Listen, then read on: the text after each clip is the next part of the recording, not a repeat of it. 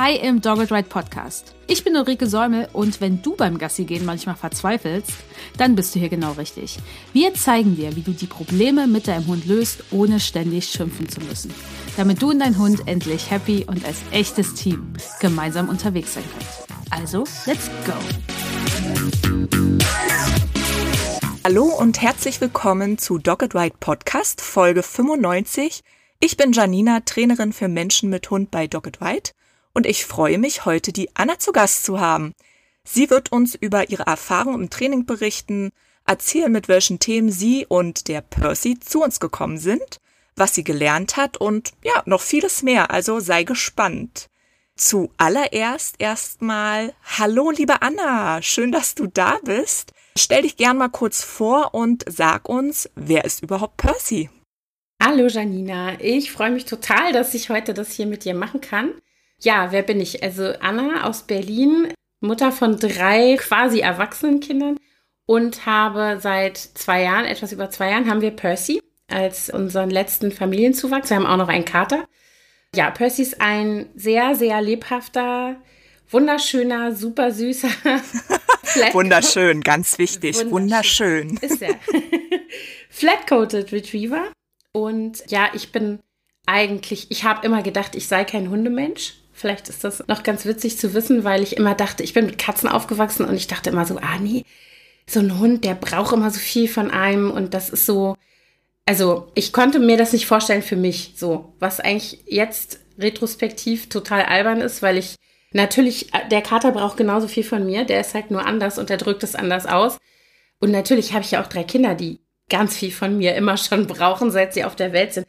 Also das war jetzt irgendwie nicht so, der große Schritt auf der anderen Seite für jemand, der noch nie einen Hund hatte, war es natürlich doch ein großer Schritt. Und ähm, ich habe dann eben auch gemerkt, ja, so nach dem ersten Jahr würde ich mal sagen, dass das nicht so einfach funktioniert, wie ich mir das vorgestellt habe, oder dass ich mit so Tipps von Leuten drumherum, die sich als Hundemenschen bezeichnen würden, im Gegensatz zu mir bis zu dem Zeitpunkt, alleine weiterkomme. Und dann habe ich eine Hundeschule gesucht, also so eine Junghundekurs habe ich mit ihm gemacht. Und dann habe ich festgestellt, dass der Ansatz gar nicht gut geht. Also für mich nicht, aber auch für meinen Hund nicht. Das habe ich eben auch gesehen, weil er ist sehr fröhlich, sehr freundlich, sehr enthusiastisch und eigentlich null ängstlich, aber auch sehr sensibel. Und das habe ich dann eben gesehen, dass der Ansatz, den wir da vermittelt bekommen haben, für uns beide nicht funktioniert. Und dann bin ich, das passt total gut, über den Podcast auf Dogged White gestoßen. Und ja, Sehr das gut. war ein Gamechanger für uns, auf jeden Fall. Sehr cool. Auch interessant, dass du selber sagst, du bist kein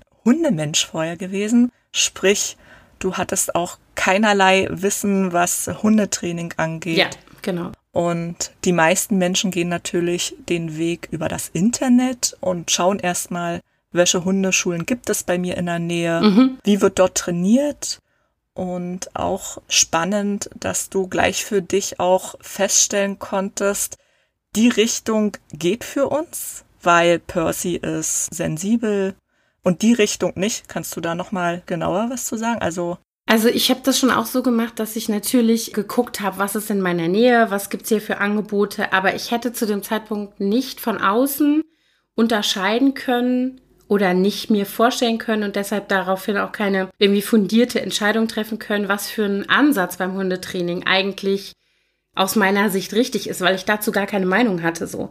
Und ich habe tatsächlich schon auch ganz lange gedacht, naja, die werden schon wissen, was sie machen. Ne? Wenn Leute sich dann auf, den, auf ihre, keine Ahnung, auf ihre Webseite schreiben, 30 Jahre Erfahrung oder egal, 10 Jahre Erfahrung beim Hundetraining und so weiter, dann denkst du natürlich, ja, okay, gut, die haben ja offensichtlich damit ein erfolgreiches Konzept. Das wird ja wohl irgendwie dann stimmen und dann wird es schon irgendwie gehen, auch für uns. Und ich glaube, das erste Anzeichen für mich, dass ich gemerkt habe, dass das eben nicht so geht, ist, dass ich das Gefühl hatte, dass ich die ganze Zeit so unterschwellig das Gefühl hatte, ich bin verkehrt. Also entweder schnalle ich das nicht oder ich kann das nicht umsetzen. Was mache ich eigentlich falsch? Und auch, und das war so der Moment, wo ich dachte, okay, das finde ich jetzt richtig scheiße, weil Selbstzweifel okay, aber dass ich dann irgendwann dachte, mein Hund ist falsch. Also so dieses, wieso können das die anderen Hunde alle? Wieso kann meiner das nicht? Und ich muss dazu sagen, ich habe angefangen mit so einem Einzeltraining, auch da. Und da war das irgendwie alles noch relativ cool und entspannt. Da war er vielleicht so hm, ein halbes, dreiviertel Jahr alt. Und dann bin ich in diese junge Hundegruppe gegangen und das waren fünf oder sechs etwa gleich alte Hunde, ganz verschiedene Rassen und irgendwie auch Umstände und natürlich Menschen, die dazugehören und Lebensumstände und Herkunft und so. Und da war das dann so, dass ich dachte irgendwann, okay, also wenn ich jetzt meinem Hund beibringen soll, dass er den Fang aufmachen soll auf das Wort aus, indem ich ihm unters Kinn schlage, dann bin ich einfach absolut am Ende dessen, was ich irgendwie machen möchte und kann. Und dass ich auch dachte, nee, also es kann nicht stimmen. Also es kann einfach nicht richtig sein. Und das kann auch für meine Beziehung zu meinem Hund nicht richtig sein, dass ich die ganze Zeit denken, also unterschwellig denke, das stimmt alles nicht, das passt irgendwie nicht zusammen. Warum schnallt er das nicht? Und ich kann mich so gut erinnern, genau, das war für mich echt so ein Schlüsselmoment mit diesem unters Kinn schlagen. Und nochmal, also das war jetzt kein fester Schlag, das war jetzt nicht, aber, ne, also mit allem, was ich heute weiß, weiß ich, dass das natürlich total fatal war trotzdem.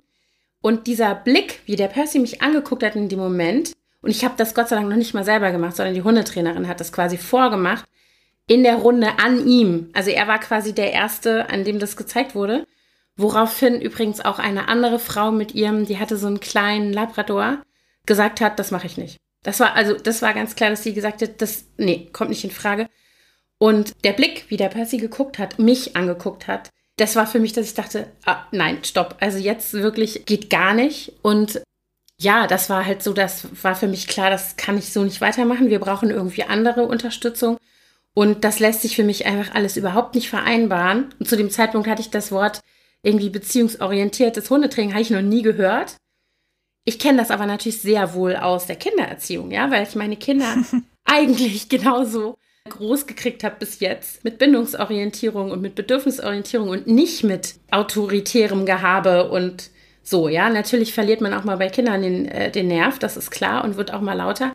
Aber das darf ja nicht das Konzept sein, so. Da hast du auch einen richtig guten Punkt angesprochen. Wir haben sehr viele Leute, die zu uns ins Training kommen. Und es ist nicht selten, dass vorher Hundeschulen genutzt wurden, diverse Trainer und Trainerinnen und da sehr aversiv gearbeitet mhm. wurde.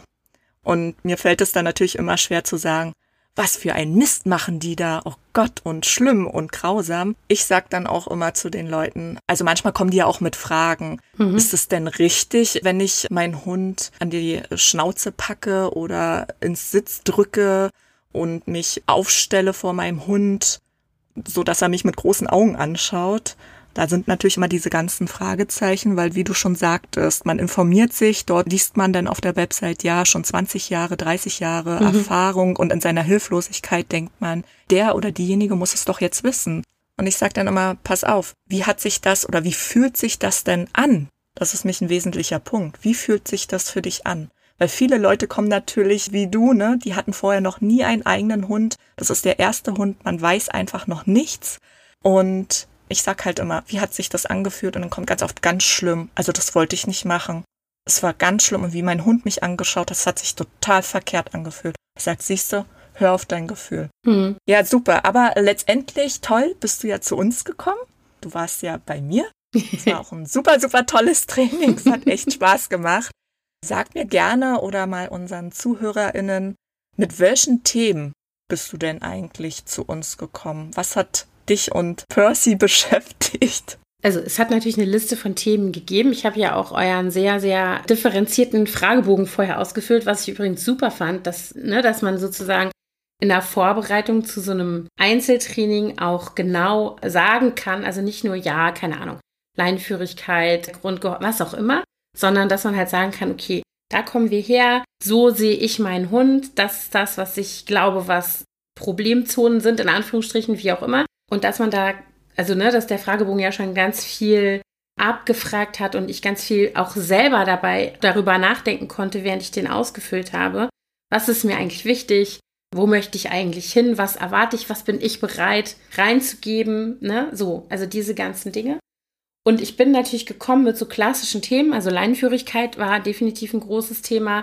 Grundsätzlich diese Grunderregung, die ich gar nicht einordnen konnte. Und ich würde im Nachhinein zum Beispiel sagen, was ich gelernt habe bei dir und darüber hinaus, das ist ja auch was, was nachwirkt. Das ist ja nicht so, dass ich dann zu einem Einzeltraining zu dir gekommen bin nach Potsdam und danach bin ich nach Hause gegangen und habe gesagt, ah, okay, das habe ich jetzt verstanden, Thema abgehakt. So ist es ja nicht, sondern es ist ja was, was wie der, der Anstupser für einen Entwicklungsprozess. Und der dauert auch immer noch an, sowohl bei mir als auch bei meinem Hund, sodass ich im Nachhinein halt sagen würde, ich bin eigentlich gekommen und mein Grundthema war eigentlich, wie verstehe ich meinen Hund besser?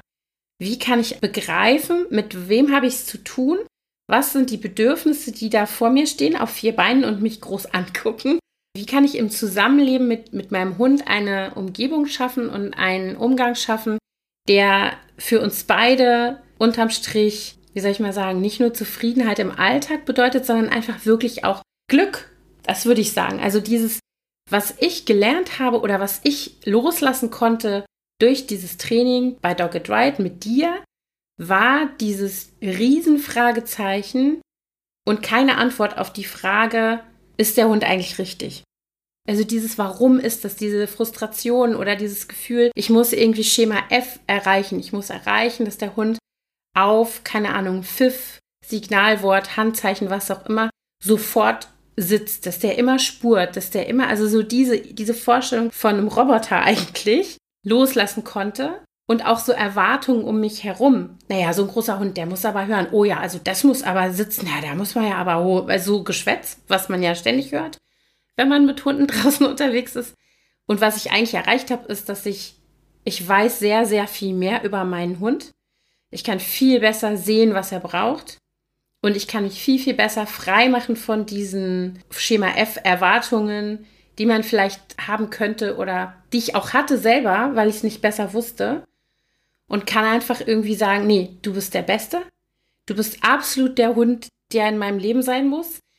Und ich liebe diesen Hund mit allem, was er hat und mit allen Baustellen, die ja auch nicht weg sind. Ne? Die sind ja nicht abtrainiert und danach geht das Leben anders weiter, sondern eigentlich, was ich gelernt habe, ist der Umgang damit und den anzunehmen, so wie er ist und zu verstehen, der ist eben so. Das sind seine ne, bestimmte Dinge, ne, mit denen kann ich viel, viel besser umgehen.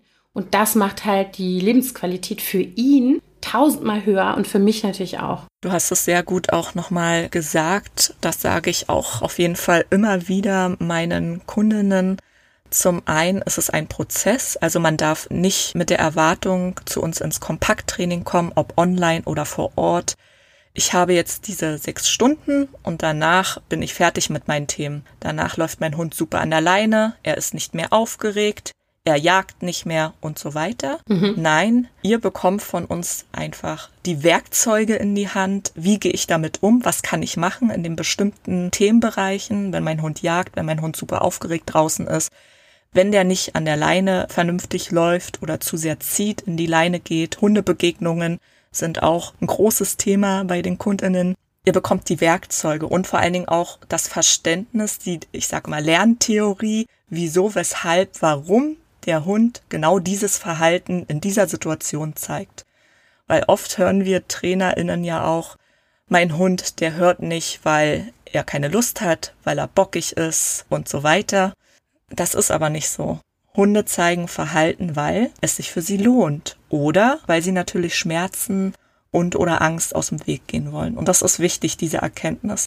Und wenn man das weiß, dann kann man das auf alle Bereiche streuen. Und was auch wichtig ist, und das hatte ich dir auf jeden Fall am Anfang auch immer wieder vor Augen geführt, ne, wünschenswertes Verhalten versus unerwünschtes Verhalten. Wir konzentrieren und neigen immer dazu, nur die schlechten Dinge zu sehen, immer zu gucken, was mein Hund nicht kann. Der geht in die Leine, wenn er einen Hund sieht, dann bellt er, der jagt meine Katze und so weiter. Und was alle meine Menschen im Training mitbekommen, ist, guck erstmal, bevor er in die Leine geht, bevor er das unerwünschte Verhalten zeigt, zeigt er immer für einen Bruchteil einer Sekunde wünschenswertes, gutes Verhalten. Und darauf fokussieren wir uns was der Percy schon alles gut kann. Mhm. Ne? Bevor er nämlich aufgeregt in die Leine geht, zeigt er gutes Verhalten. Bevor er die Katze, nämlich äh, eurer Kater, mhm. Kater, war nämlich auch ein Thema. Genau. Ich kann mich erinnern zeigt er gutes Verhalten, obwohl wir die Aufgeregtheit auch nochmal anders trainiert haben. Dazu können wir auch gleich nochmal Näheres sagen. Aber wichtig ist immer, ne, sich auf das Wünschenswerte, auf die guten Dinge zu konzentrieren, fokussieren und auch zu verstehen, nach den sechs Stunden ist man noch lange nicht fertig, man kriegt die Werkzeuge, wie kannst du damit umgehen, das Verständnis dafür, warum zeigen Hunde Verhalten und dann geht es natürlich nach den sechs Stunden, nach den drei Monaten, geht es weiter für dich und deinen Hund. Und wichtig auch in diesem Kontext zu verstehen und zu wissen ist, dass ein Training auch immer ein Auf und Ab ist. Es geht nie nur nach oben. Es geht auch immer mal wieder nach unten. Natürlich immer mit Tendenz nach oben. Das ist auch immer noch wichtig, dass man da nicht so frustriert. Genau. Du hattest schon gesagt, Thema oder Themen unter anderem waren bei euch die Laienführigkeit, was ja mit der Aufgeregtheit von Percy zu tun hatte. Dann euer Kater Archie. Mhm. Den fanden mich Percy sehr, sehr interessant. Mhm, auf jeden Fall. Und ist immer hinterher. Da gab es so ein paar Missverständnisse zwischen den beiden. Hundebegegnungen. Mhm. Das wolltest du auch angehen, weil der ja. Percy da immer sehr aufgeregt war, gefiebt hat, äh, sich auch abgelegt hatte. Und eure Spaziergänge, die wolltest du auch ein bisschen harmonischer haben, dass der Percy auch öfter mal nach euch schaut und nicht einfach sein Ding macht mhm. und gar nicht ansprechbar ist. Ich kann mich erinnern, das war ein großes Thema. Ja. Du kannst ja mal sagen, zum Thema die Spaziergänge zum Beispiel. Mhm. Percy sehr aufgeregt, dadurch natürlich immer in die Leine. Was viele Leute auch immer trainieren natürlich wollen, ist die Leinführigkeit. Mhm. Und was ich da immer sage, das habe ich auch zu euch gesagt, wenn er ein Problem mit der Leinführigkeit hat, ist es meistens nicht, dass der Hund nicht versteht, locker und entspannt an der Leine zu laufen. Er kann es einfach nur nicht, mhm. weil viele Hunde sehr, sehr aufgeregt draußen sind. Weil sie wissen, jetzt passiert irgendwas, wir treffen wieder Hunde, wir treffen mhm. Menschen und so weiter. Du kannst ja mal unseren ZuhörerInnen sagen, wie wir dieses Thema, vor allen Dingen Leinenführigkeit, Aufgeregtheit, draußen und auch Kater Archi. Was haben wir denn da alles so gemacht? Kannst ja mal sagen. Was hast du gelernt? Welche Werkzeuge durftest du mitnehmen? Also das wichtigste, glaube ich, Tool, was ich bei dir gelernt habe, ist das Markern. Also das ist was, was ich tatsächlich vorher auch schon gesehen hatte bei anderen Leuten, die das allerdings mit dem Klicker gemacht haben und nicht mit dem Markerwort. Das kannte ich noch nicht. Und ich hatte vorher tatsächlich schon mir dieses Buch besorgt, das Markerwort Training von Uli. Sehr gut. ich hatte tatsächlich, also schon, die Richtung hatte ich mir schon angeguckt sozusagen, aber das natürlich ohne, also ich glaube, dass das schwerer ist, ohne Anleitung das zu lernen. Es geht bestimmt, aber ich glaube, da ist die Erwartungshaltung dann auch wieder eine andere. Also ich habe bei dir auch gelernt, dass das halt auch für mich ein Training ist, was ich erstmal lernen muss, ja, den Moment zu sehen, den du eben beschrieben hast, einen Moment vor dem unerwünschten Verhalten, diesen Moment abzugreifen und zu markern und dann dem Markersignal, dem Markerwort eine Belohnung folgen zu lassen. Irgendwas, was halt den Hund sozusagen im Kopf verknüpfen lässt, aha, das lohnt sich für mich, das ist gut. Ne? Also diesen Moment sozusagen abzugreifen, das musste ich ja erstmal lernen. Das ist ja nichts, was ich dem Hund ich bringe dem Hund ein Wort bei, dann weiß der das, hat es schon mal gehört, aber das ist ja erstmal ohne Konsequenz, wenn ich nicht weiß, wie ich das sozusagen anwenden muss. Und das, das ist die größte Sache, weil du ja sagtest, alleine sich oft das Buch oder mhm. das Wissen anzueignen, ah, da gibt es ein Markersignal, okay, was bedeutet das? Das kann man sich noch alles aneignen, aber es ist immer gut, dass da nochmal jemand draufschaut, ein Trainer, eine Trainerin, weil es oft einfach Timing-Probleme gibt weil man oft zu spät, zu früh markert, nicht weiß wirklich, was soll ich jetzt markern, mhm. muss ich das markern oder auch marker ich zu oft, zu wenig.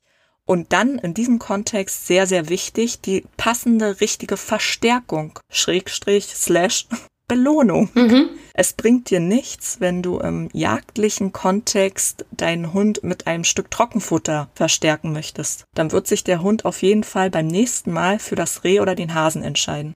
Mhm. Das ist mich auch ganz wichtig, was ihr auf jeden Fall im Training bei uns lernt.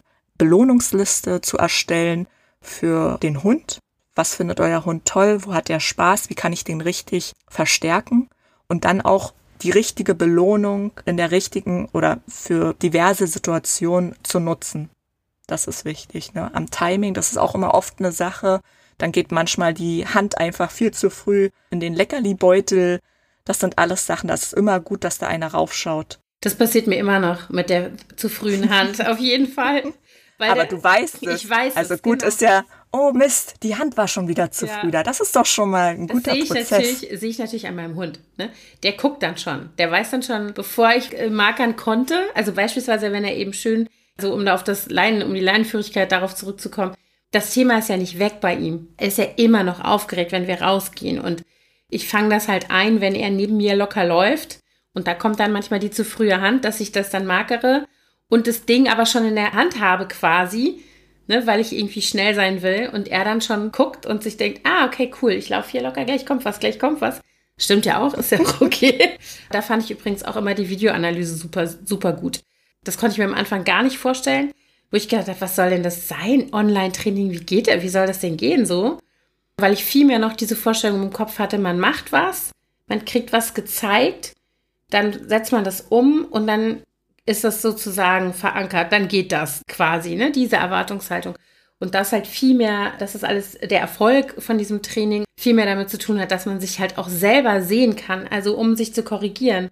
Das hat mir so viel gebracht, wenn ich dir dann diese Videoschnipsel zu den verschiedenen Themen, zum Beispiel Katze, also wie war die Situation mit dem Archie, bevor der Percy irgendwie auf ihn losgesprungen ist oder Leinenführigkeit, Hundebegegnung, was ich versucht habe zu filmen, was manchmal gar nicht so einfach ist. Aber das hat mir total viel gebracht, dann erstens mal deine Hinweise dann, weil man dann natürlich selber auch noch mal anders drauf gucken kann und dann noch mal besser versteht, was bedeutet das eigentlich mit dem Timing, ja? Wann ist denn der richtige Moment? Und diese feinen Unterschiede überhaupt erstmal selber wahrnimmt, weil wenn man damit mitten zugange ist, dann stellt man das selber an sich gar nicht so fest. Was ich übrigens total gut fand, ich war ja mit meinem Mann zusammen im Training bei dir und die große, meine älteste Tochter war auch mit. Und das war ganz gut, weil wir uns natürlich dann auch gegenseitig bis heute korrigieren können. Ne? Dass einer, heute Morgen hat mein Mann hier auf der Wiese mit Percy irgendwie gespielt und hat ihn dann irgendwie abgelegt und er sollte bleiben. Und ich stand auf der Terrasse und habe dann gerufen, Markern! das ist gut. Weil das sind genau so Sachen, ne? das machen wir miteinander sozusagen. Und äh, meine jüngste Tochter hat das tatsächlich durchs Fernlernen, die war ja nie mit im Training vor Ort, aber die hat eben diese Videoanalysen auch mitgeguckt und wollte das eben auch lernen und die macht es auch sehr konsequent und genau, jetzt sind wir schon wieder ein bisschen vom Thema abgekommen. Ich wollte erzählen. Kein Problem. Genau, also zum einen kannst ja nochmal für die Menschen, die zuhören, sagen, die Aufgeregtheit, die ja draußen mhm. ein Thema für Percy ist und vor dem Training natürlich viel, viel größer auch für euch präsent war. Aber was haben wir denn gemacht, um das in den Griff zu bekommen, sage ich mal? Also was ich gelernt habe bei dir mit dem Thema, also einmal wie gesagt erst das Markerwort sozusagen zu benutzen und dann halt auch zu verstehen, dass diese Vorstellung von der Hund muss sich bewegen, man geht jetzt raus, man muss jetzt unbedingt irgendwie, keine Ahnung, eine Dreiviertelstunde laufen, weil dann ist der Hund nur ausgelastet. Und wir hatten dann halt in dem Training, wo wir vorher waren, diese ganzen Dinge gelernt, in Anführungsstrichen, mit an der Leine rucken. So, und das hat dazu geführt, dass der Hund einfach immer nur noch viel aufgeregter war, überhaupt nicht wusste, was wir von ihm wollen und wir das auch gesehen haben, dass er nicht happy war, sondern der war die ganze Zeit, der hing in der Leine, der hat natürlich auch, war extrem aufgeregt, hat viel gehechelt und so weiter.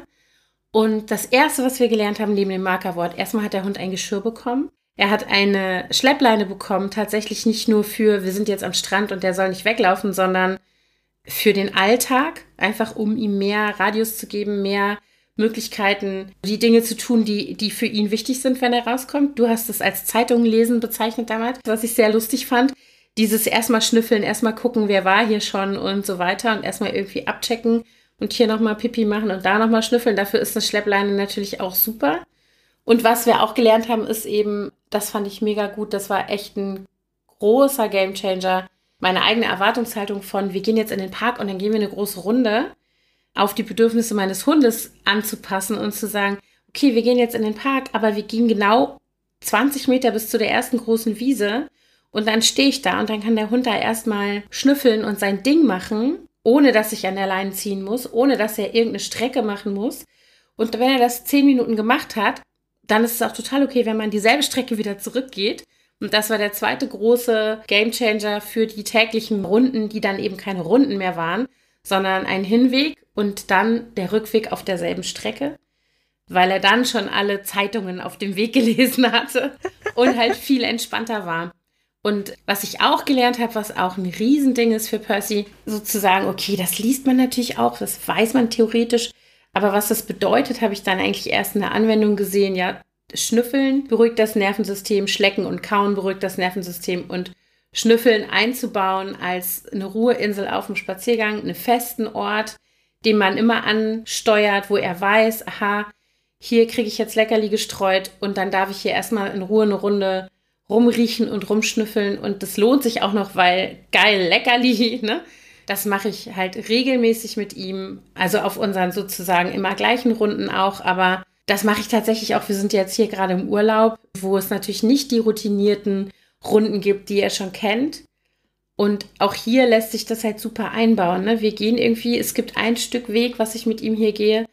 Ich weiß nicht warum, da wird irgendwas Spannendes sein, wo er immer mega aufgeregt ist. Sobald ich von dem Stück Weg abbiege, ist er total entspannt. Aber dieses Stück wahrscheinlich wohnen da irgendwelche Hunde oder ich weiß es nicht, was es ist. Und da haben wir jetzt eben, bevor ich auf dieses Stück Weg gehe, mache ich mit ihm eine ausgiebige Ruheinsel, Schnüffelrunde, Leckerli hinwerfen und so weiter, dass er erstmal bisschen sich beruhigt und seine eigene Erregung ein bisschen runterregeln kann. Und dann schafft er das einigermaßen, dieses Stück zu gehen, ohne halt auszuflippen, ohne in die Leine zu ballern, ohne irgendwie, ne, so wie soll ich mal sagen, so impulsives Verhalten, was ja auch nicht ungefährlich ist, zum Beispiel an der Straße oder so, wenn er plötzlich jetzt einfach abbiegt und auf die Straße springen würde oder sowas. Das ist nämlich genau das Wichtige daran, wenn du einen sehr aufgeregten Hund draußen hast, ist es nicht gut für den Hund nicht und für dich auch nicht, weil es einfach nur für alle stressig ist, wenn du da stundenlang den Hund durch den Park schleifst und denkst, du tust ihm da noch eine Freude. Er muss ja erst mal lernen, dass er draußen nicht aufgeregt sein muss. Also erstens arbeiten wir auch immer an der Emotion. Mhm. Das heißt, er soll erst mal lernen, wenn ich draußen bin, das ist alles gar nicht so aufregend, ich muss gar nicht so erregt sein, alles cool. Und das schaffe ich nicht mit 60 Minuten am Stück mit dem mhm. Hund durch den Park. Das lernt er, wenn er halt in einer geringen Erregung ist. Und ich muss halt gucken, dass mein Hund auch da bleibt und deshalb ist es immer sinnvoll, die Spaziergänge erstmal zu kürzen, One-Way-Wege, Inselspaziergänge, ne? Mhm. Inselspaziergänge. Ich habe immer so meine Inseln, wo ich meinen Hund entspanne, wo ich halt einfach den Hund von einer hohen Erregung wieder runterbringe, um dann weiterzugehen. Und wenn uns dann ein Hund entgegenkommt, ist mein Hund nicht auf Erregungslevel Stufe 10, sondern ich habe es geschafft, dass er vielleicht nur auf 5 oder 6 ist. Und dann habe ich einfach noch Puffer nach oben. Mhm. Und die Wahrscheinlichkeit ist geringer, dass er vielleicht dann anfängt zu bellen, als wirklich weiterzugehen mit dem Hund in einer hohen Erregung. Dafür die Inselspaziergänge. Dann ist ja für euch auch noch ein großes Tool oder ein wichtiges Tool gewesen, die Entspannungssignale, die wir mhm. aufgebaut haben. Weißt, Entspannungswort, wo ich immer sage, mach dir vorher einen Zettel, häng dir den irgendwo im Flur, dass du auch weißt, das Entspannungswort auch draußen zu nutzen. Mhm. Auch der Mensch muss sich ja da trainieren, ne, die Dinge auch anzuwenden. Wie äh, seid ihr denn damit vorangekommen? Das hat super, also ich habe eigentlich durch das Training ja auch erst verstanden, dass sozusagen diese Grunderregung, ne, was ich jetzt heutzutage sagen würde, wenn ich meinen Hund beschreibe, würde ich sagen, er ist ein grundsätzlich sehr eher aufgeregter Hund. Also auch so dieses, das geht ja auch nicht weg, so ist er nun mal. Ne? Also wenn der hier irgendwo liegt und schläft und ich stehe auf, dann geht auf jeden Fall der Kopf hoch und er hat diesen Impuls auch aufzustehen. Das ist so. Und das war was, was ich auch erstmal verstehen musste, dass er von mir Unterstützung braucht, um diesen Entspannungszustand zu erreichen und auch um in diesem Entspannungszustand zu bleiben.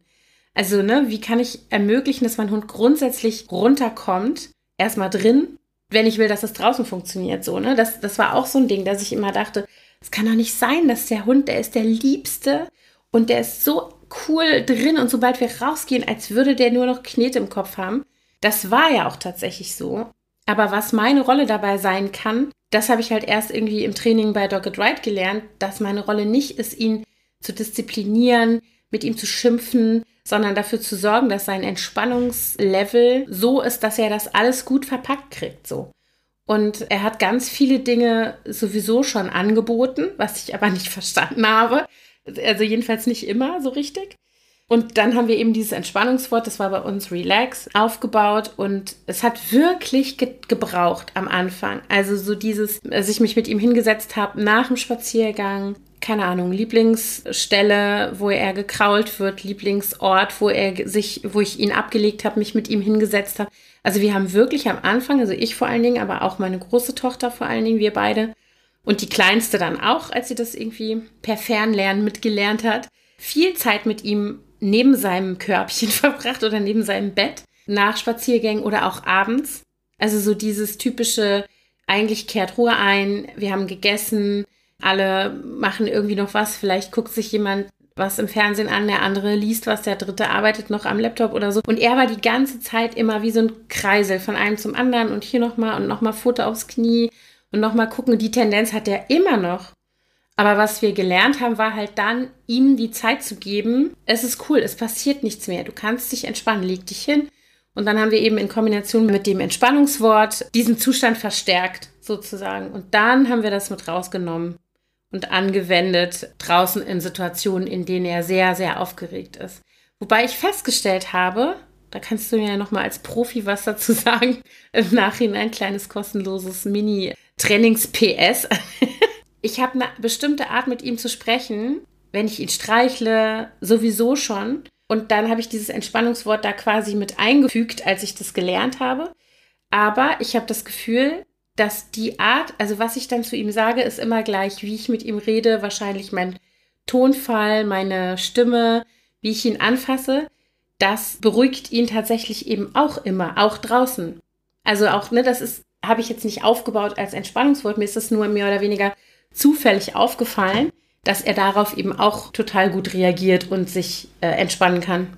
Das ist eine richtig gute Beobachtung, was man sich immer zunutze machen kann. Man darf nicht vergessen, Hunde sind damit beschäftigt, uns 24 Stunden zu beobachten. Keiner kennt uns so gut wie unsere Hunde. Mhm. Das heißt, natürlich orientieren sich Hunde da auch ein Stück weit an uns. Und wenn mein Hund merkt, ich bin super aufgeregt, total hysterisch, dann wird das auch auf meinen Hund rübergehen. Wenn er aber sieht, dass ich einfach freundlich rede und entspannt bin, geht das einfach auch ein Stück weit auf meinen Hund. Ich habe auch oft die Frage im Training, Janina, was mache ich, wenn plötzlich ein Hund in uns reinrennt? Mhm. Das ist eine sehr häufig gestellte Frage. Und ich sage immer, cool bleiben. Mhm. Sprech einfach wirklich, ich sage immer, wer sich das traut, übertrieben freundlich. Ich hock mich dann auch immer hin und wende mich auch gerne genau dem anderen Hund hin und rede mit dem Freund. Ich sage, was bist du für ein schöner oder eine schöne?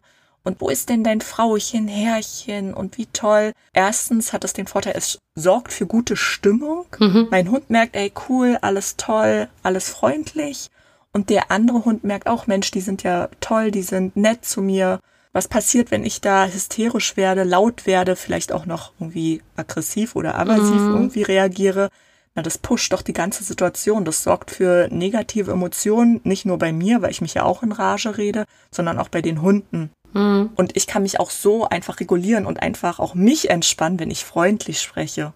Das ist ja auch das Gute an diesem Entspannungswort. Es mhm. entspannt ja nicht nur dein Hund, sondern auch mhm. dich. Erstens fühlst du dich nicht so hilflos. Du hast immer irgendwie ein Tool, irgendwas, was du machen kannst. Es gibt nichts Schlimmeres, als sich hilflos zu fühlen. Und es sorgt einfach für gute Emotionen, gute Stimmung. Also immer freundlich sein und reagieren. Das ist immer eine gute Idee. Genau. Hm, das ist natürlich auch genau so eine Situation. Ich glaube, die kennt jeder Mensch mit Hund ich hatte das jetzt gerade letzte Woche hier, bin ich mit ihm eine frühe Runde gegangen und plötzlich, wir sind hier so einen Weg hochgelaufen, standen oben, also wir haben uns schon von weitem gesehen, stand ein Pärchen, wie so eine kleine Gang. Das war so ein Pomeranian und ein kleiner Jack Russell. Ohne Halsband, ohne Leine, kein Mensch in Sicht, wo ich auch dachte, okay, die benehmen sich, als würden sie sich hier gut auskennen. Nicht, als wären sie ausgebüxt und wären irgendwie verloren, sondern die war so ihre Straße aber auch so ein bisschen mackerig. Gerade der Jack Russell, der hat sich schon so ein bisschen aufgebaut. Und dann dachte ich so, okay, was mache ich jetzt? Gehe ich jetzt einfach an den vorbei, drehe ich mich um und gehe woanders lang? Hätte ich auch machen können, irgendwie nochmal zurück. Und der Percy war aber mega entspannt. Und den habe ich dann einfach nur an die andere Seite genommen und gesagt, wir gehen jetzt da vorbei. Der Jack Russell hat auch, ich habe kurz gedacht, okay, jetzt ist der Moment, wo ich gebissen werde, weil der so auf uns zu ist. Oh je. Der hat richtig geknurrt und auch Zähne gefletscht und war total angespannt. Und dann war ich tatsächlich auch, also das, da habe ich nicht das Entspannungswort verwendet, aber der Percy hat sich, das habe ich halt auch so gemerkt, der hat sich auf mich verlassen. Der hat irgendwie sich selber gar nicht in die Situation begeben, sondern ist mit mir vorbeigegangen und ich habe halt zu dem Jack Russell irgendwie nur was gesagt und bin so, habe mich so ein bisschen weggedreht und bin einfach weitergegangen und der hat halt nichts weiter gemacht, keine Ahnung, hätte vielleicht auch anders ausgehen können, aber der ist dann halt einfach weitergelaufen. Der wollte nicht von uns gestört werden. Der war da sein Ding am machen. Und der Pomeranian ist uns dann nochmal hinterhergetippelt gekommen. Aber immer so, wenn ich nicht hingeguckt habe. Ne? Wir sind weitergegangen, habe ich mich umgedreht, dann war er wieder zwei Meter näher und stand so, so eine Foto hoch geguckt, haben die was gemerkt. Und ich habe die tatsächlich, ich weiß nicht, wo die hingehört haben, ich habe die dann nachher nochmal gesehen. Da hatten sie sich bei irgendwelchen Urlaubern hier in einer Parterrewohnung abgelegt. Aber das war so eine Situation, wo ich dachte, die hätte mich vor kurzem noch in, ja, ich will jetzt nicht sagen Panik, aber ich hätte jetzt erstmal nicht gewusst, wie ich die regeln soll, ohne dass ich da schon von ausgegangen wäre, dass das jetzt gleich richtig knallt oder dass ich den Percy nicht mehr irgendwie in Anführungsstrichen steuern oder gut begleiten kann oder so. Also das hat sich sehr geändert, einfach weil ich weiß, dass ich bestimmte Sachen, also bezogen auf meinen eigenen Hund jetzt erstmal nur, verstehe und irgendwie deswegen auch handeln kann.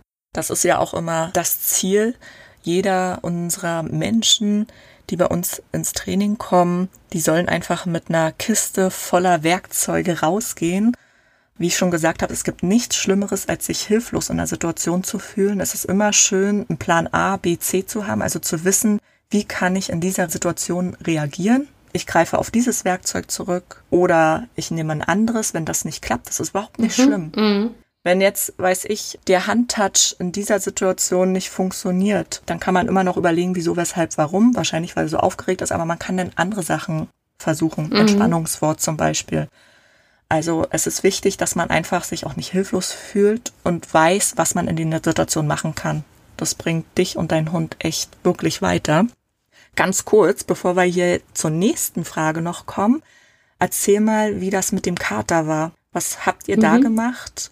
und warum läuft es jetzt besser mit Percy und Archie? Also die Situation war, dass als der Hund ins Haus kam, als Welpe, war der Kater schon da. Also eigentlich war das ja sein Haus. Und der Kater war, glaube ich, ziemlich entsetzt, dass jetzt plötzlich so ein kleiner äh, Macker noch einzieht. Ein kleiner Macker Percy. Mhm, genau, wobei der echt nicht mackerig ist. Ich also, wollte ihm sagen. Aber dann war das so, dass sie sich eigentlich ganz lange so ignoriert haben. Und dann war die Situation, dass der Percy eigentlich immer gerne Kontakt wollte, weil er nun mal so ist. Der will auch Kontakt mit anderen Hunden, der will auch Kontakt mit anderen Menschen. So ist er, ja. Und der Kater, auch mit uns, seinen Menschen, ist nicht so der Kontaktige. Der kommt nur kuscheln, wenn er will. Und das ist meistens, wenn wir schon schlafen, damit bloß nicht zu viel, also damit er das quasi kontrollieren kann. Dann kommt er ins Bett und kuschelt sich ran. Aber wenn ich ihn zu viel kraule, geht der wieder. Also so, der ist einfach nicht so der Typ. Gibt ja auch Katzen, die da anders drauf sind.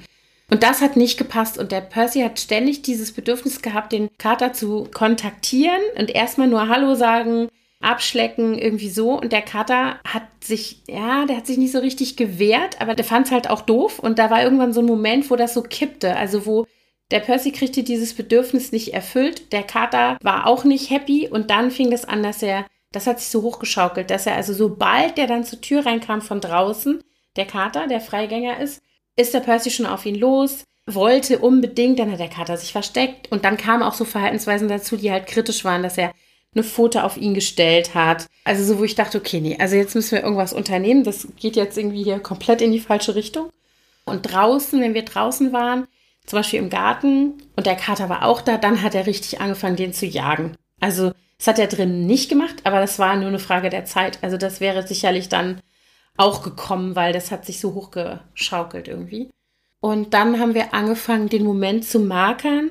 Also der Kater kommt rein, der Percy rennt noch nicht los. Der Kopf ging aber schon in die Richtung, so der war schon so irgendwie auf dem, also war klar, dass er das jetzt als nächstes will. Und dann haben wir gemarkert und dann habe ich ihn, keine Ahnung, wir haben sehr verschieden dann belohnt. Also von überschwänglich loben bis dann sofort irgendwas Cooles mit ihm spielen bis ein cooles Leckerli. Also wir haben wirklich das ganze Programm abgespult, was dazu geführt hat, dass er es einfach nicht mehr macht. Also er macht es nicht mehr. Er geht noch manchmal hin, wenn so Situationen kommen. Das ist aber meistens dann, wenn er eigentlich gerade was anderes will und das nicht kriegt. Also zum Beispiel, er möchte gerne raus. Er hat mich schon dreimal angestupst. Ich kann aber noch nicht. Es dauert noch zehn Minuten und dann kommt der Kater dann kann es passieren, dass er auch noch mal sich denkt, ah cool, okay, ich mache was anderes. Also so dieses, dann mache ich jetzt mit dem irgendwas. dann könnte das noch mal vorkommen, dass er da irgendwie bisschen intensiver auf ihn zugeht. Aber dieses Jagen, das macht er nicht mal mehr draußen. Also früher habe ich immer, wenn ich morgens die erste Runde mit dem Hund gegangen bin, habe ich den Kater bewusst drin gelassen, weil ich auf keinen Fall wollte, dass der uns hinterherkommt und dann der Percy die ganze Zeit auf den Kater fokussiert ist, auf den irgendwie raufspringt, versucht den zu jagen. Jetzt ist es so, dass der mitgeht. Also ich gehe morgens die erste Runde, der Kater läuft mit. Der läuft gar nicht jetzt unbedingt immer auf derselben Höhe wie wir, so, sondern er läuft irgendwie in der Hecke, bisschen vor, bisschen hinter uns.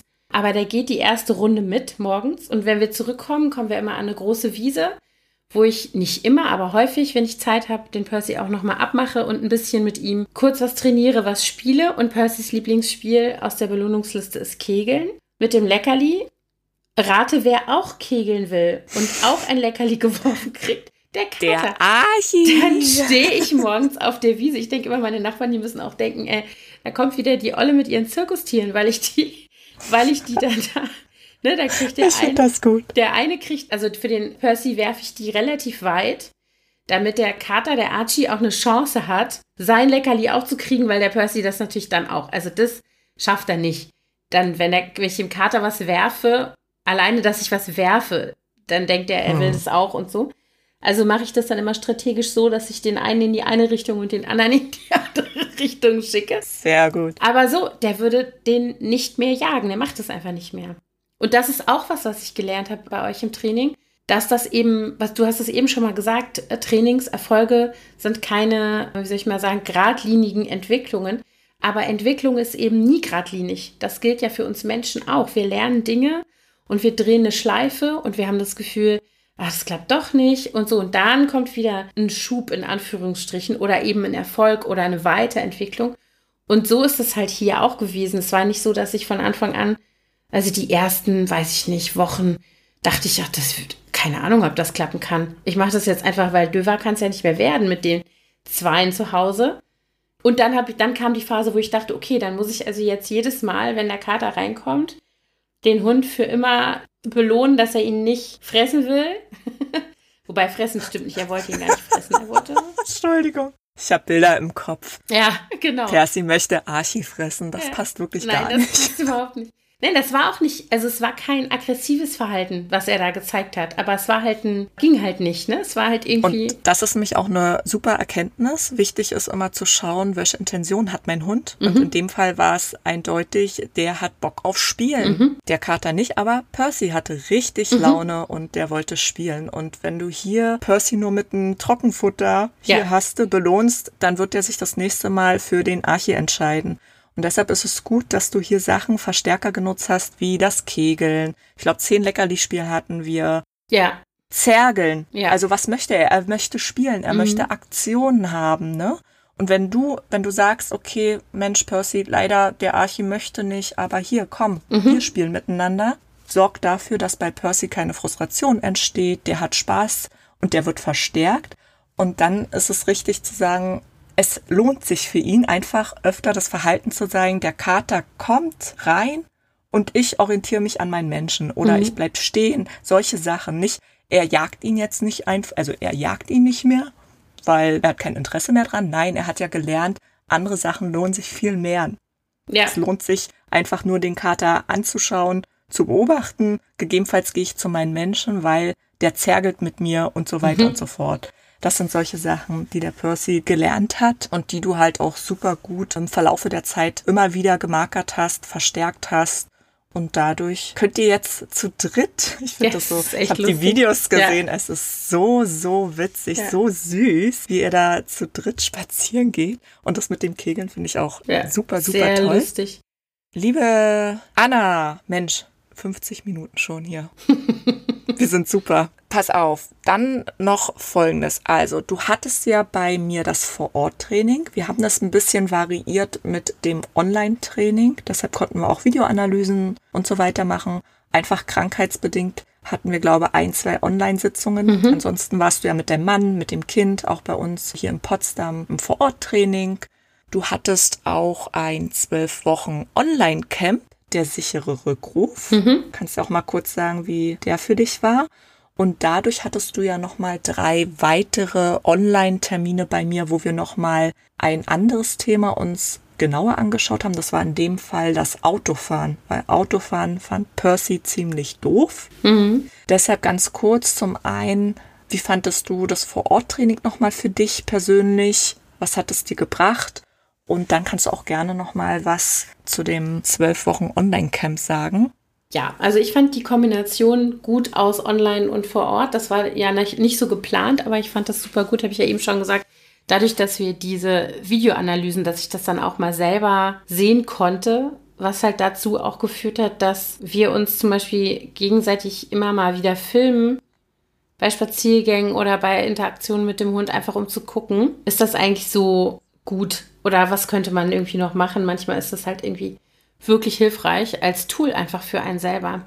Das Rückruftraining habe ich dann gemacht, weil ich dachte, Mist, jetzt habe ich halt meine sechs Stunden bei der Janina schon aufgebraucht. ich habe Sehnsucht nach Docket White. Ich ja, muss genau. noch irgendwas machen. Sehr gut. Nee, und ich, natürlich gibt es ja immer wieder Themen. Also das ist ja, also Rückruf ist natürlich ein Riesenthema, weil was will ich für meinen Hund? Ich möchte, dass mein Hund ein schönes Leben hat bei mir. Ich möchte, dass der happy ist und dass er entsprechend seinen Bedürfnissen irgendwie sich ausleben kann. Dazu gehört natürlich Freilauf. Und das ist ja in der Stadt sowieso schwierig. Ja, wir wohnen mitten in Berlin, das ist halt so eine Sache. Also ist eben ein vernünftiger, gut aufgebauter, sicherer Rückruf ein ganz, ganz wichtiger Aspekt dabei. Ja, wenn ich meinen Hund immer nur an der Leine habe, ja, okay, wahrscheinlich gewöhnen die sich auch da dran und man kann irgendwie trotzdem, weiß ich nicht, ich fand es wichtig, dass er, dass er das lernt, dass ich das lerne. Und da meine sechs Stunden aufgebraucht waren bei dir und ich mit dem Online-Training eben, das fand ich eben auch gut bei dir, dann habe ich das gebucht, dieses zwölf Wochen Online-Camp. Und da fand ich den Aufbau sehr interessant und ich fand, sehr viele Dinge waren jetzt für mich nicht so super neu, weil wir so viel schon angesprochen hatten. Im Vorfeld sozusagen. Ne? Also was brauchst du eigentlich, damit das, was du willst, gut funktioniert? Und in dem Fall ist es der Rückruf, aber was kommt eigentlich davor? Also, ne, was möchte ich bei meinem Hund für ein Verhalten verstärken? Und für mich war das, was ich zum Beispiel in diesem ganzen Bereich gelernt habe, für mich und meinen Hund ein großer Gamechanger war das Umorientierungssignal, was ich natürlich auch super ohne den Rückruf anwende und anwenden kann. Und das ist was, wo zum Beispiel der Percy total gut drauf angesprochen hat, weil er natürlich erstens Markern schon gut kannte, weil er wusste, wenn das Markerwort kommt, lohnt sich das für mich, mich zu meinem Menschen zu orientieren, zu gucken, okay, cool, was machen wir jetzt? Er ist ja sowieso so, dass er immer wissen will, was, okay, was machst du, was machen wir? Ah, okay, super, so. Also das ist ja eigentlich seine Grundstruktur. Er ist nicht so ein Hund, der dauernd alleine sein Ding machen will. Das war dafür sehr vorteilhaft für, diese, für diesen Teil vom Training. Und dieses zu verstehen, ne, warum kommt mein Hund zu mir zurück? Nicht, weil ich sage, nur weil ich das will, sondern weil er gelernt hat, genau wie die anderen Dinge, die wir schon bei dir gelernt hatten vorher, dass sich das lohnt, dass es cool ist, bei mir zu sein, dass da was Schönes passiert im Zweifel. Und da gab es halt sehr viele Dinge, haben sich ja, oder einige Dinge haben sich auch eben überschnitten. Aber was ich eben auch super fand, waren diese langen Listen von Belohnungen mit und ohne Futter, weil das ja auch so ein Ding ist, dass man immer denkt, okay, muss ich jetzt ewig mit diesem Leckerlisack rumrennen? Übrigens da auch fand ich auch einen guten, wie soll ich mal sagen, eine, eine Änderung in meinem Mindset oder in meiner Vorstellung. Ja, ist auch nicht schlimm. Dann ist es so. Also dann hast du halt die Leckerli dabei. Wenn es funktioniert, wenn es dazu führt, dass ich meinen Hund nicht anmeckern muss, nicht an der Leine ziehen muss oder was wir zum Beispiel in diesem ersten Training, wo ich war, bevor ich Dogged Ride gefunden hatte, mit der Leine nach ihm werfen. Das war nämlich auch oh im Rückruftraining. Ja, das war nämlich auch das erste Rückruftraining, was wir angefangen hatten, mal, dass sozusagen der Freilauf geübt wurde und wenn der Hund nicht zurückkommt, dann flog halt die Leine. Und das war auch so ein Moment, wo ich dachte, okay, will ich, dass mein Hund zu mir zurückkommt, weil er Angst hat, dass dann was Schlimmes passiert? Oder will ich, dass er zu mir zurückkommt, weil er es einfach gut findet, bei mir zu sein, weil er weiß, wenn ich zurückkomme, dann lohnt sich das für mich, es fühlt sich gut an ja, finde ich keine schwere Entscheidung für mich, für welchen Weg ich mich da entscheiden möchte. Und da war halt das Online-Rückrufcamp irgendwie super. Da gab es verschiedene, ich glaube, es waren vier Live-Calls sozusagen. Dann hatten wir eine Telegram-Gruppe, wo wir eben immer auch nochmal Fragen stellen konnten, die auch so ein bisschen zu Orga-Dingen genutzt wurde, aber eben auch, da konnten wir Videos hinschicken, die wir von uns selber gemacht hatten, die dann irgendwie ausgewertet wurden von Uli, die das gemacht hatte. Und so, also es war sehr komplex. Es wurden irgendwie ganz viele, fand ich, Tools genutzt, wie man Wissen vermitteln kann, ohne dass man mit acht Hunden auf demselben Platz steht, sozusagen, was ja sowieso irgendwie je nachdem ein nicht so unkompliziertes Konzept ist, sagen wir es mal so. Je nachdem. Genau. Und ich würde jetzt nicht sagen, dass bei uns der Rückruf jetzt wie alle Dinge für immer 100 Prozent in jeder Situation funktioniert, aber er funktioniert. Und das Umorientierungssignal, was quasi dem Rückruf vorangestellt wurde, was wir als erstes erarbeitet haben, funktioniert natürlich in allen anderen Situationen auch.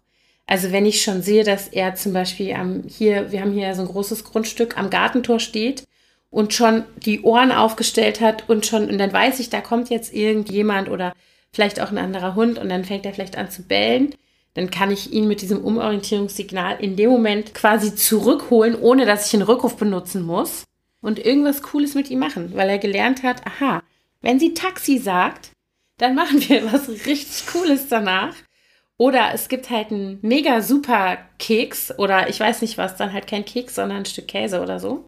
Und das ist halt quasi wie so eine, also für mich ist es quasi wie ein doppelter Rückruf, dass ich eigentlich noch ein Tool habe, was dazu führt, dass mein Hund zu mir zurückkommt. Und der Rückruf ist nur sozusagen die letzte, so das letzte Tool, was ich dann irgendwie anwenden kann. Das ist ja auch das Wichtige. Also unser sicherer Rückruf besteht ja aus dem Umorientierungssignal und aus einem Rückrufwort, entweder einfaches Rückrufwort nutzen oder du nimmst ein Ankersignal, was ich immer meinen Leuten gerne empfehle, weil die Schwierigkeit beim Rückruf ist nicht, dass der Hund zu dir gelaufen kommt. Das können die Hunde in der Regel, aber erstmal die Aufmerksamkeit mhm. zu bekommen. Wenn dein Hund irgendwie was sieht, erstmal wirklich die Aufmerksamkeit zu bekommen. Das schaffst du mit dem Umorientierungssignal, wenn du es sehr kleinschrittig über eine längere Zeit aufbaust und dann Danach folgt natürlich dann der Rückruf, dass der Hund weiß, aha, was soll ich überhaupt machen? Aha, ich soll zu Frauchen Herrchen rennen. Oder du nimmst halt ein Ankersignal, wo du einfach ein Wort nimmst, das sehr oft hintereinander sagst, zum Beispiel zack, zack, zack, zack, zack damit der Hund auch immer wieder daran, sag ich mal, erinnert wird, was er überhaupt machen soll, weil es gibt natürlich auf lange Distanz Hunde, die dann vielleicht zwischendurch nochmal mhm. abgelenkt werden, dann hochschauen, dann, oh, was sollte ich nochmal machen? Und mit diesem Zack, Zack, Zack, Zack weiß dein Hund, aha, ja, stimmt, ja, stimmt, ja, ich sollte ja zu meinen Menschen rennen. Das ist nochmal eine sehr gute Idee.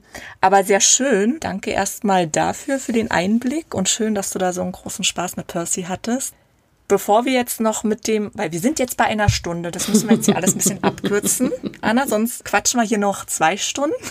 Da freut sich die Luisa. mit dem Schneiden. Mhm. Genau. Also, du hattest dann noch drei Online-Trainingsstunden bei mir. Da haben wir uns das Autofahren nochmal angeschaut, mhm. ganz kurz. Der Percy hatte ja da auch mega Stress, war sehr aufgeregt, hat das Auto schon von Weitem gesehen und gemieden, hat Meideverhalten gezeigt und so weiter. Ganz kurz um, wir haben da auch sehr kleinschrittig gearbeitet. Wir haben erstmal Percy beigebracht, dass er das Auto nicht doof finden muss, also wirklich auch wieder an der Emotion ne, angefangen zu arbeiten und haben da viel Klick vor Blick gemacht. Wir haben Tagetraining gemacht und wir haben auch nochmal geguckt, wie ihr die Autofahrt angenehmer für den Percy machen könnt. Wie ist denn jetzt der Stand mit Percy? Ist jetzt Percy ein glücklicher Beifahrer? Das wäre, glaube ich, zu viel gesagt, aber also das waren ja irgendwie so verschiedene Aspekte dabei. Also das eine war, oder der Hintergrund ist, er ist bei einer seiner ersten Autofahrten im Kofferraum. Vorher ist er immer vorne mitgefahren. Beim Öffnen des Kofferraums ins Geschirr gesprungen und das hat wehgetan. So, das hat er verknüpft. Das heißt, er hatte Angst vorm Geschirr anlegen in Kombination mit diesem Kofferraum. Wenn der aufging, das Geräusch und so weiter. Der hat echt gezittert so.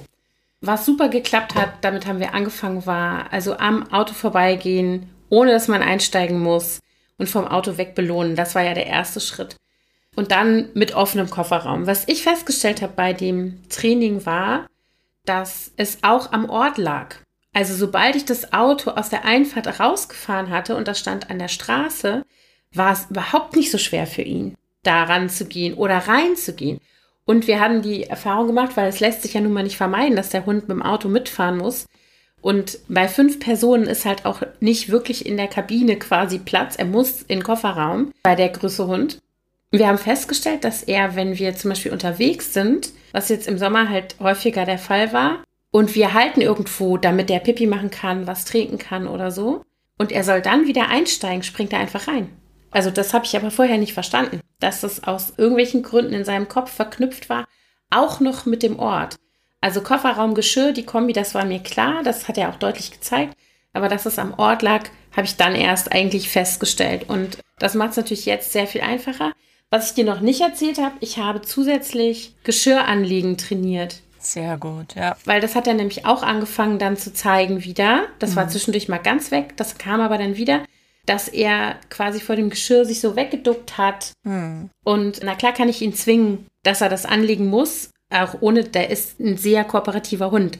Also das wäre kein Problem gewesen, aber ich habe halt angefangen, Markertraining zu machen. Ich habe ihm das hingehalten, ich habe es mit dem Leckerli verstärkt und er steckt jetzt den Kopf einfach durch und ähm, wow. legt das an von selber. Also jedenfalls, wenn ich es mache, das ist übrigens ja auch noch ein Thema, aber das ist wieder eine eigene Podcast-Folge. Wie ist es eigentlich, wenn fünf Personen und ein Hund versuchen miteinander zu leben und diese fünf Personen sind nicht einer Meinung oder beziehungsweise nicht auf demselben Infostand, was Hundetraining angeht. Sehr interessant. Das folgt in der nächsten Podcast-Folge bei Dogged Ride. Genau. Nein, aber Nein. da hast du recht. Da könnten wir jetzt noch ewig äh, ja. lang reden und das macht auch super Spaß mit dir. Jetzt aber nochmal zum Schluss. Mhm. Lieber Anna, was möchtest du jetzt zum Schluss noch unseren ZuhörerInnen sagen, mitteilen? Abschließende Worte jetzt, Anna. Abschließende Worte. ähm, alle Menschen, die einen Hund haben, hoffe ich, lieben ihren Hund. Ja, und ich glaube, ich würde zwei wichtige Dinge sagen. Das erste ist, euer Hund ist immer richtig. Egal, was er für eine Vorgeschichte hat, egal, ob ihr den als Welpen kriegt und ihr denkt, der hat noch nichts Schlimmes erlebt, oder ob er aus dem Tierschutz kommt und man davon ausgeht, dass er vielleicht schon was Schlimmes erlebt hat. Er ist immer so, wie er ist, richtig. Und es gibt nichts, was man sozusagen machen muss, um den Hund zu verändern. Das funktioniert auch nicht. Das, was wir lernen sollten aus meiner Sicht, ist zu verstehen, wer dieser Hund ist, der da vor dir sitzt, wie er ist und dann zu gucken, wie ist dieser Weg für das schönste Leben, was er haben kann, weil das wollen wir ja für unsere Hunde. Wir wollen, ne, wir wissen, die leben nicht ewig, die haben nur so und so viele Jahre auf dem Planeten und für mich ist es so, ich möchte, dass dieser Hund, den ich sehr, sehr liebe, das schönste Leben hat, was er haben kann. Also ist für mich die logische Konsequenz, dass ich ihn nicht traktiere mit Strafen und noch seine Ängste verstärke oder versuche ihn zu brechen oder irgendwie sowas, sondern dass ich versuche, entsprechend seinem Wesen und seinen vielleicht auch schon vorhandenen Ängsten oder schlechten Erfahrungen oder sowas mit ihm bestmöglich zusammenzuleben. Und das bedeutet, dass ich trainiert werden muss und dann erst der Hund. Also das ist für mich irgendwie so ein Ding, Ne? Das hat sehr viel verändert für mich. Also zu verstehen, mein Hund ist richtig und ich bin diejenige mit der Verantwortung, dafür zu sorgen, dass so wie er ist und so wie er richtig ist, er auch sein kann und sein Hundeleben so ausgefüllt und schön wie möglich verbringen kann. Und das ist meine Verantwortung als Mensch. Das hast du richtig, richtig schön gesagt. Das waren wirklich, jetzt können wir hier schneiden. Schnitt, cut, cut. Nein, also erstmal vielen lieben Dank, dass du dabei warst. Und sehr, sehr an gerne. alle anderen, die zugehört haben. Kommt zu uns ins Kompakttraining und ihr könnt vor Ort zu uns nach Potsdam kommen. Sehr gerne, auch wenn ihr von weiter weg kommt, jederzeit ein Online-Training starten. Es gibt eigentlich fast kein Thema, was man genauso gut auch online trainieren kann. Also kommt zu uns, bucht euch ein Vorgespräch, da könnt ihr schon mal ein bisschen was loswerden und ihr werdet auch erfahren, wie so ein Kompakttraining bei uns aussieht. Ja, alle Infos findet ihr bei uns auf der Website und wir freuen uns auf euch. Vielen Dank. Das war der Doppelfight Podcast, der Podcast für junge Menschen. Cool, dass du hier dabei bist.